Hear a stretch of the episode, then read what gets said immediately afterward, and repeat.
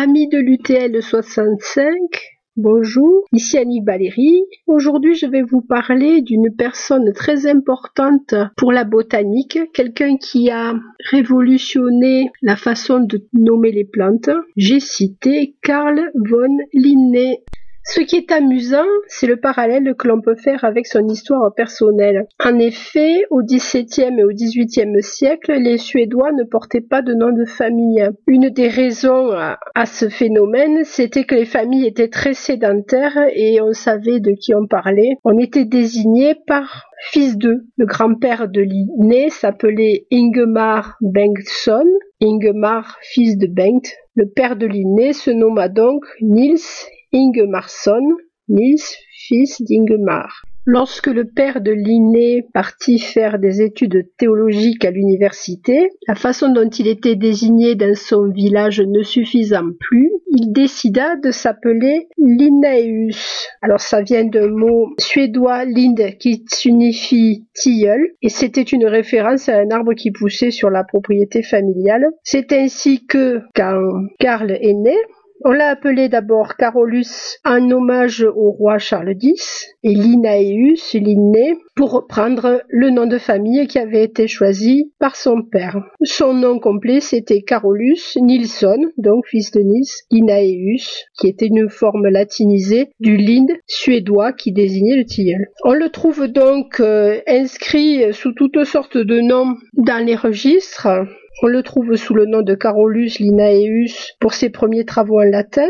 On le trouvera aussi sous le nom de Karl, qui est euh, le mot Carolus écrit à la mode française. Et ensuite von Linné, Von, c'est le titre nobiliaire allemand quand il sera anobli par le roi lorsqu'il sera devenu son médecin. Lorsque Karl Linnaeus naît en Suède, la Suède est un pays puissant, on est sous le règne de Charles X, et rien ne le prépare au destin qu'il va connaître, et qui le fera surnommer le Pline du Nord. Alors vous savez que j'ai une tendresse particulière pour Pline l'Ancien qui, le malheureux, est mort dans l'éruption du Vésuve à Pompéi et qui avait écrit de nombreux livres tout au long de sa vie, en particulier sur la nature. 37 volumes si je me souviens bien. Donc le Pline du Nord, ce n'est pas rien. Il est très fier du parcours qu'il a connu et à juste titre. Il dira plus tard un grand homme peut être issu d'une petite chaumière. On n'était pas dans l'ascenseur social, mais l'idée y était. Son père donc est un modeste pasteur, féru de botanique et de jardinage, qui a succédé au père de sa femme, Christina Brodersonia, à Stenbrohult, où le père officie en qualité de pasteur luthérien. Dès l'âge de 5 ans, Karl Jardine, sans doute euh, sous la douce férule de son père, et il suit les traces de celui-ci, amoureux de botanique, en explorant la nature aux alentours du lac de Mokeln, près duquel la famille est installée. Alors on va voir, comme on avait pu le voir avec David Douglas, que la vie d'un grand botaniste est souvent faite de bonnes rencontres et de personnes bienveillantes qui aident à la destinée de ces grands hommes. À 9 ans, le petit Karl rentre à l'école de Vaxjo, à 40 km de chez lui, puis dans cette même ville, de 1723 à 1727 au lycée, où ses camarades l'ont surnommé le petit botaniste. Il met en effet beaucoup plus d'ardeur et de passion à herboriser qu'à s'investir dans ses études et dans sa vocation religieuse. Ses parents auraient bien aimé qu'il soit pasteur à la suite de son père, mais ses professeurs arrivent à convaincre les parents de Karl de poursuivre ses études, et c'est en particulier son professeur de sciences qui intercède en sa faveur. C'est finalement son frère Samuel plus jeune que lui, qui deviendra pasteur à son tour. Karl commence ses études à l'université de Lund à l'âge de 20 ans. Il est encouragé par ses professeurs et en particulier par celui qui deviendra le futur recteur de l'université, qui l'encourage et qui lui ouvre sa bibliothèque. Et là, on est sur un point important. Ce sont les bibliothèques et les documents qui donnent toujours un coup de pouce à la carrière de ces botanistes. Certes, l'étude personnelle est importante, mais l'accès aux documents est quelque chose d'essentiel. C'est son professeur de sciences de Vaxjo qui va persuader Karl d'abandonner ses études à l'université de Lund au bout d'un an et de rejoindre la prestigieuse université de Uppsala où il pourra suivre des études de médecine. Alors il faut savoir qu'à cette époque-là, dans l'université de Uppsala, les élèves en médecine étaient trop peu nombreux pour qu'on leur offre la possibilité de passer un doctorat. Toutefois, ses études passionnent Karl Car la botanique c'est le pivot central de cet enseignement de médecine et cela le ravit. Il va falloir qu'il gagne de l'argent pour subvenir à ses besoins, car il est fort impécunieux et là la chance joue une fois de plus en sa faveur. Il fréquente beaucoup le jardin botanique qui est important dans les études de médecine puisque c'est là que l'on cultive les plantes qui vont servir à soigner. Et dans ses visites au jardin botanique, il est remarqué par le doyen de la cathédrale qui le présente à son tour à un médecin explorateur naturaliste qui s'appelle Olof Rubeck. Celui-ci va l'engager comme tuteur de ses fils et lui ouvre sa bibliothèque.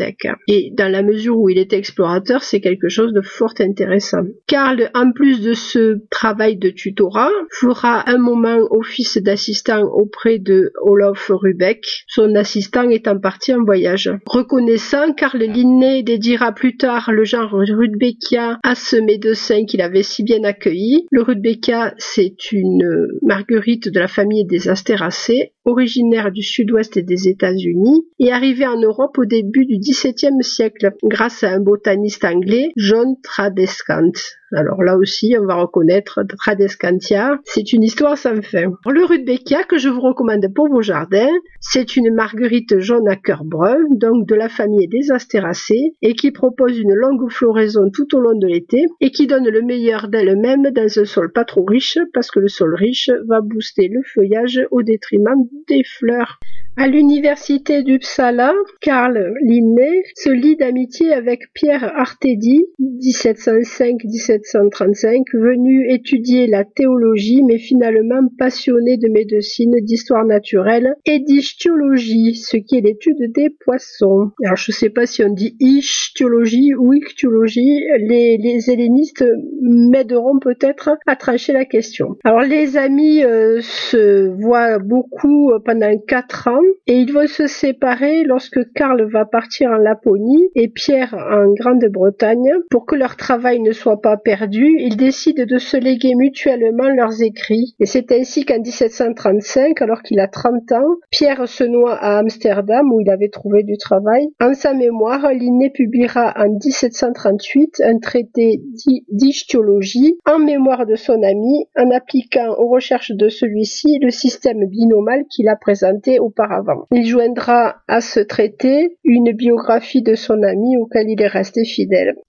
Mais revenons au voyage en Laponie. Nous sommes en 1732. Carl von Linné a 25 ans et il s'embarque pour un voyage qui durera tout l'été, mandaté par la Société des sciences suédoises, et il va explorer la Laponie suédoise, mais également la Laponie norvégienne et finlandaise. Le carnet qu'il rédige lors de son expédition sera le seul carnet qui sera publié de son vivant. Alors il s'appelle Iter Laponicum puisqu'il est écrit en latin, ce qui se traduit par voyage en Laponie. Et la bonne surprise, c'est que le livre a été édité par les éditions de la différence, et c'est une description de la nature, mais aussi des mœurs et des coutumes des populations rencontrées. Dans cette réédition, on trouve également des croquis pleins de charme et d'exactitude. C'est le premier carnet d'exploration dans lequel il est mentionné le matériel qui a été emporté, alors non seulement ce qui sert à l'exploration, mais également les laisser passer, et c'est quelque chose qui est riche d'enseignement. Le carnet a un ton enthousiaste, hein. nous sommes euh, en présence d'un jeune explorateur de 25 ans, mais aussi n'est pas dépourvu d'humour ni de finesse.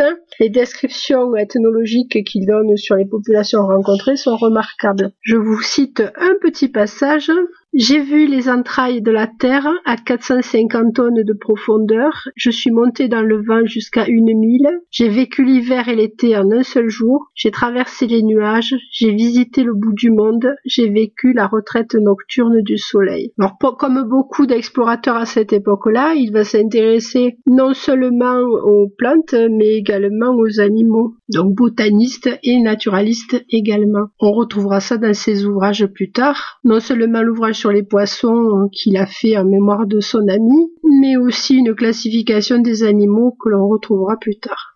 À la suite de ce voyage, on a un portrait de lui peint en costume lapon que l'on situe entre 1735 et 1740. Il est tout jeune. Ceux que l'on verra après seront beaucoup plus formels, euh, seront ceux d'un homme arrivé en perruque avec euh, des beaux costumes en velours et un air un peu figé. De ce voyage en Laponie, Karl Linné rapportera de nombreux échantillons qu'il lui faudra classer. Il publiera sur cette base une flore lapone en 1737. Cet ouvrage connaîtra un grand succès. Mais nous n'en sommes pas encore là. Il vient donc de rentrer de son voyage en Laponie et il va partir en Hollande, à Aderwick, pour soutenir sa thèse de médecine, vu que ce n'était pas possible en Suède à cette époque-là. Il présentera donc sa thèse en 1735. Il se rend ensuite à Amsterdam où il rencontre un botaniste du nom de Jan Frédéric Gronovius. Il montre à celui-ci ses travaux sur euh, la nomenclature des plantes et le botaniste est tellement enthousiaste qu'il propose d'en financer la publication, ce qui sera fait en Hollande en 1735. À la suite de cette publication, Karl Linné commence un grand tour d'Europe. Il a pour but de visiter euh, des jardins botaniques qui sont souvent, comme à l'époque, rattachés à des facultés de médecine et aussi de rencontrer des botanistes. Et je pense que par ce biais-là, il veut aussi faire connaître son travail et avoir l'approbation de ses pairs. Son premier voyage est pour l'Angleterre, où il se rend dans les jardins de Chelsea et d'Oxford plus particulièrement. Nous sommes en 1736. Il revient à Amsterdam et à Leyde. Il va travailler sur son Genera Plantarum, il rencontre un riche banquier du nom de Clifford qui a un jardin remarquable. C'est un homme très important qui a beaucoup de contacts dans ce que l'on appellerait maintenant le commerce international. Et son jardin est d'autant plus remarquable qu'on lui rapporte des plantes de partout. Et Carl Linné se charge de faire un inventaire de ce jardin et cela donne lieu à une publication, l'Ortus Cliffordianus, donc le jardin de Clifford, qui paraîtra en 1738. C'est en 1738 également qu'il va partir pour la France. Il va se rendre au Jardin botanique de Paris, euh, qui est vraiment une destination à cette époque-là pour euh, tous les botanistes. Ce jardin est remarquable à plus d'un titre. Il y a déjà euh, des plantations, hein, comme on en trouve un peu partout dans les jardins européens. Mais en plus, on conserve dans ce qui sera plus tard le Muséum d'histoire naturelle des herbiers qui sont absolument remarquables, qui sont d'ailleurs euh, actuellement encore les plus beaux du monde. Ils ont une histoire à ces herbiers. Le premier legs, c'est un legs de Joseph Piton de Tournefort, qui est né en 1658 et mort en 1708, et qui a légué ses herbiers au roi. Alors il a légué ses herbiers au roi parce qu'il était botaniste rattaché au jardin du roi et il a été suivi par un élève et successeur du nom de Vaillant qui lui aussi a légué ses collections en 1722. Donc des collections très très anciennes. Quand Karl Linné arrive au jardin botanique, il y trouve un Jussieu, ou plutôt deux. Ce que l'on sait peu parce que tous les gens qui sont allés à, Paris et qui ont eu l'occasion de visiter euh, les jardins du Muséum d'histoire naturelle se sont arrêtés à la station de métro Jussieu. Ce que l'on sait peu, c'est qu'en fait, il y a eu cinq Jussieu rattachés à ce jardin qui ont tous été académiciens. Et quand Karl Linné y arrive, il va rencontrer Antoine Jussieu et son frère, et c'est d'ailleurs avec son frère Bernard qu'il va aller herboriser dans les environs de Lyon et en Bourgogne. C'est ce même Bernard Jussieu qui créera en 1758 à la demande de Louis XV une école de botanique au Trianon et c'est dans ce jardin dans ce fameux jardin du Trianon, aujourd'hui disparu. On ramassera une lignée boréale, petite fleur modeste dédiée à Linné, et cette petite fleur ramassée en 1767 dans les jardins du Trianon se retrouve dans les herbiers du Muséum d'histoire naturelle et l'on peut l'observer sur le site des herbiers du muséum. Si vous allez au muséum d'histoire naturelle, ne levez pas le nez pour chercher où sont rangés les herbiers. En fait, ils sont sous vos pieds, sous le jardin, et c'est un espace gigantesque qui contient des millions, je dis bien des millions d'exemplaires. Alors déjà les vieux herbiers historiques qui sont présentés sur papier, mais également des fioles, des sachets, toute une collection de coupes de bois de feuillets de bois qu'on appelle la xylothèque, tous les fruits que l'on n'a pas pu aplatir pour les sécher et qui composent la carpothèque, et désormais des récipients contenant de la silice dans lesquels on conserve les exemplaires, cette façon de conserver permettant de préserver l'ADN des plantes.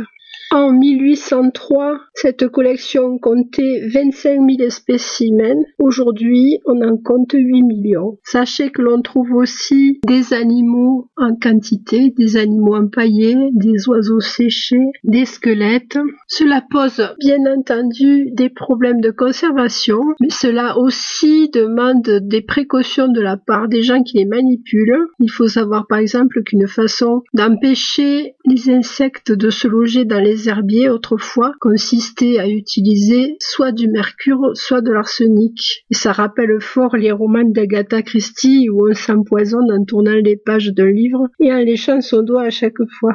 Alors ces fameuses recherches diffusées en 1735 et qui proposent une nouvelle classification des plantes, Carl Linné les a certainement fait connaître à ses confrères pendant ses voyages. Il faut savoir que l'accueil a été mitigé. À côté des enthousiastes, il y a eu aussi des grincheux. Alors à cela plusieurs raisons. D'abord, la classification se fait en observant les caractères sexuels de la plante, étamine et pistil. Et certaines personnes ont trouvé ça absolument scandaleux et incorrect. Il y a eu aussi la grogne des contemporains qui étaient jaloux des succès de Carl Linné et qui se récriaient en disant que c'était euh, n'importe quoi. Et puis l'opposition est venue aussi en France des Lumières. Hein. Diderot en particulier a beaucoup attaqué euh, ces théories. Ce qu'on lui reprochait, c'était une vision créationniste des espèces et son manque d'expérimentation. Alors qu'est-ce que le créationnisme? C'est une théorie qui prend pour euh, base les textes de la Bible et qui considère que les espèces sont créées une fois pour toutes et cela va à l'encontre de ce que l'on appelle la théorie de l'évolution qui admet les thèses développées plus tard par Darwin d'une adaptation au milieu et d'une évolution des espèces. Ne croyez pas que le débat est tranché une fois pour toutes. Il y a certains pays où les thèses créationnistes sont majoritaires. Et on observe en ce moment en Europe un mouvement qui tend à les réhabiliter. Bien qu'il ne tienne pas compte des fossiles dans ses travaux, Carl von Linné professe toutefois qu'il reconnaît des formes monstrueuses mais dans un premier temps, il y voit d'abord des ratés de la création, voire des plaisanteries du créateur, des déviations, des aberrations. Il est toutefois troublé lorsqu'il se rend compte que certaines monstruosités ne sont pas des impasses, mais sont capables de se reproduire, et donc euh, laisse apparaître la possibilité de perpétuation de nouvelles formes. Je cite, Une conclusion stupéfiante s'impose, écrit-il, à savoir que de nouvelles espèces peuvent surgir dans le règne végétal. C'est une piste toutefois qu'il ne suivra pas. Le contexte ne s'y prétend sans doute pas. Après son voyage à Paris, Carl von Linné rentre en Suède. Nous sommes en 1738. Il va exercer la médecine à Stockholm à partir de ce moment-là Il se marie en 1739 et il n'avouera jamais à sa femme que la base de ses classifications prend racine dans l'examen des organes sexuels des plantes. Il exerce la médecine jusqu'en 1741 où il rallie Uppsala. On se rappelle que c'était une université très très réputée. Il y devient professeur de médecine, puis il obtient une chaire de botanique qu'il occupera jusqu'à sa mort. Il se passionnera pour l'enseignement, il continue ses recherches botaniques et envoie des étudiants faire des collectes pour lui. Ses meilleurs élèves, il les nomme ses apôtres. Certains deviendront fameux et il correspondra avec eux pendant de longues années. On peut citer par exemple Kalm, Thunberg, Banks et Solander qui deviendront des sommités de la botanique. Mais revenons à ces publications qui ont fait la célébrité de Carl von Linné, c'est-à-dire une nouvelle façon de nommer les plantes. Il détermine 24 types différents d'étamines, certaines étamines se retrouvant dans deux catégories différentes parce que leurs pistils sont dissemblables. Ce qui peut chagriner un peu, c'est l'exacte correspondance entre le type d'étamine et le nombre de lettres de l'alphabet, ce qui permet d'avoir une lettre par type. Ça semble trop beau pour être vrai. Mais cela a le mérite d'être systématique et rigoureux. Cela manquait apparemment auparavant. Plus tard, cette façon de nommer les plantes sera conservée, mais sera toutefois complétée par la forme des fleurs et des fruits, de façon à avoir des observations plus justes. La nomenclature binomale nomme en effet les sujets découverts à la façon de l'état civil, le nom, le prénom, et permet de les identifier plus facilement tout en les rattachant à une famille. On trouvera d'abord le nom du genre, écrit en italique, suivi du nom de l'espèce, en italique également. Par exemple, pour l'arbre, le sol pleureur, le genre ça va être Salix, l'espèce ça va être Tristis, et ensuite, on peut compléter avec le nom d'une variété, toujours en italique, suivi du nom du cultivar, entre guillemets. Ça va être euh, des obtentions de maraîchers, par exemple, ou d'horticulteurs. Petit exemple, avant Carl von Linné, pour parler d'une tomate, on disait solanum, donc une solanacée, collée, herbacée, inermis, à tige lisse, folie spinatis, feuilles découpées, Racemi simplibus, à tige simple. Donc en fait c'était une description complète de la plante et c'était assez compliqué à comparer avec d'autres. Je relis en entier euh, le terme latin Solanum cole inermis folis spinatis Racemi simplibus. Après le travail de Carl von Linné, nous allons nous retrouver en présence de Solanum lycopersicum, c'est-à-dire euh, Solanacée prune du loup, lycopersicum, et c'est tout. Karl von Linné a fait preuve d'humour en donnant à une mauvaise herbe le nom d'un de ses détracteurs, qui s'appelait Sigesbeck, et donc la fameuse mauvaise herbe va s'appeler Sigesbeckia orientalis. L. Alors ce L, en fait, signifie que c'est la première fois que cette plante a été décrite et que la personne en question, elle, c'est Linné. Beaucoup d'appellations restent inchangées. Ce qui a pu être modifié, euh, des ajustements pour faire passer une plante d'une famille à l'autre parce qu'il y avait eu des confusions, par exemple au niveau des fleurs qui n'avaient pas été examinées. Et puis aussi, maintenant qu'on a euh, l'analyse des gènes, on peut aussi rattacher des plantes qui apparemment n'ont rien à voir en les classant dans la même famille. Alors le nom du genre, on a compris, c'est le premier nom, c'est le nom de la famille. Pour le deuxième, on utilisait souvent un adjectif pour désigner l'espèce, toujours en italique et c'était une façon de décrire la plante. ça pouvait faire référence à plusieurs choses, par exemple la couleur ou l'aspect du feuillage, par exemple glauca, puverulenta, variegata, alternativement euh, vergloc euh, poudré ou panaché. Ça, c'est pour la couleur. Il pouvait y avoir une référence aussi à la forme de la feuille. Par exemple, lanceolata. Le port de l'arbre aussi peut être considéré. Tristis, on l'a vu tout à l'heure, c'est le port pleureur. Repens, rampant. Fastigiatus en forme de faisceau. Le parfum, fragrance, la couleur des fleurs ou leur aspect, alba, cerulea, campanulata, la provenance, qui va décrire ou le pays ou l'hémisphère. Ça, c'est le piège du mot australis, par exemple, qui parle souvent de l'hémisphère austral et pas de l'Australie. Et puis, euh, japonica ou sinensis, qui vont vous donner aussi des indications sur les climats qu'affectionnent ces plantes. La ressemblance aussi, Ursinus, euh, voilà, hérissé comme un ours. Et puis après, le nom du découvreur. Ce que vous trouvez par exemple dans Budleia Davidi, c'est le père David qui a trouvé ce Budleia. Cette façon de nommer a été adoptée donc, et en fin de vie, dans une lettre à Thunberg, l'un de ses élèves, Karl von Linné s'enorgueillit, on a vu qu'il avait une grande conscience de sa valeur, d'illustres émules. Le roi d'Angleterre a créé un très grand jardin renfermant toutes les plantes possibles. À côté de chacune d'elles est placée une étiquette de bois sur laquelle sont inscrits ces noms génériques et spécifiques alors spécifiques ces espèces, selon mon système.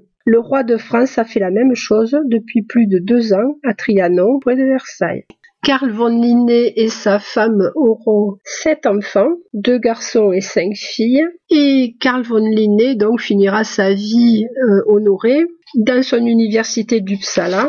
Il deviendra médecin royal en 1747 et sera anobli en 1761, avant de finir sa vie en 1778.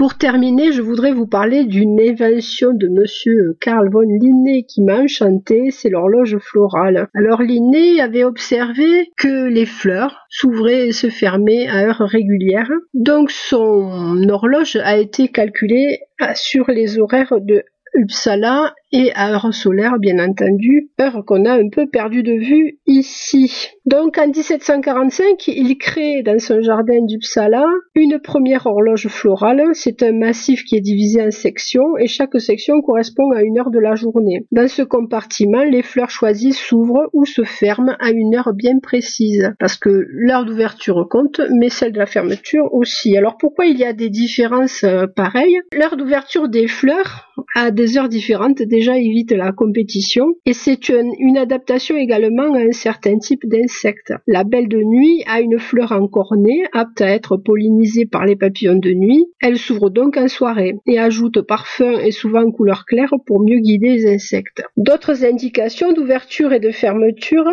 peuvent être liées à l'humidité. C'est le cas du calendula, qu'on appelle aussi souci. À 7 heures, un souci s'ouvre. S'il ne s'ouvre pas, cela indique que la météo n'est pas favorable et s'il est fermé, fermé complètement, un orage se prépare. C'est une façon pour la plante aussi d'éviter la pourriture. Le souci étant très bien adapté à des climats et à des terrains secs. Alors je vous donne un petit échantillon des ouvertures et des fermetures. Donc à 5 heures, heure Uppsala, coquelicot, 6 heures liseron, 7 heures padane, qu'on appelle aussi le tussilage, 8 heures coucou, 9 heures la marguerite, 10 heures l'oseille, 11 heures le laiteron commun, 16 heures Merveille du Pérou et 20 heures Belle de nuit. Pour les fermetures, à 14 heures la chicorée sauvage fermera son petit œil bleu. À 15 heures la citrouille ira dormir. À 16 heures, l'oseille et le tussilage, donc le padane, fermeront leur corolle. À 17 heures, le nénuphar fera de même. À 18 heures, le coquelicot ira dormir. Et à 21 heures, ce sera le tour du coucou.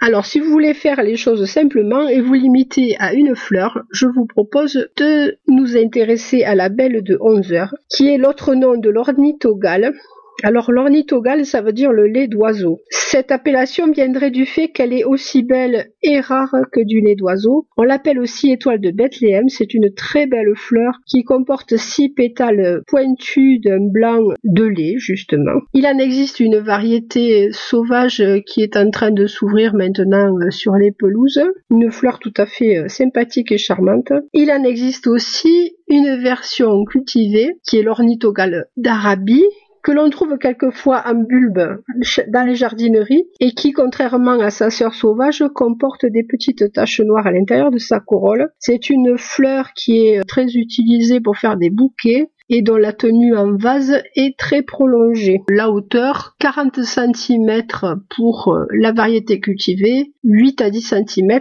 pour sa sœur sauvage. Voilà, j'espère que les aventures de Monsieur von Linné, Karl de son prénom, vous auront distrait et distraite. Je vous dis à très bientôt et portez-vous bien.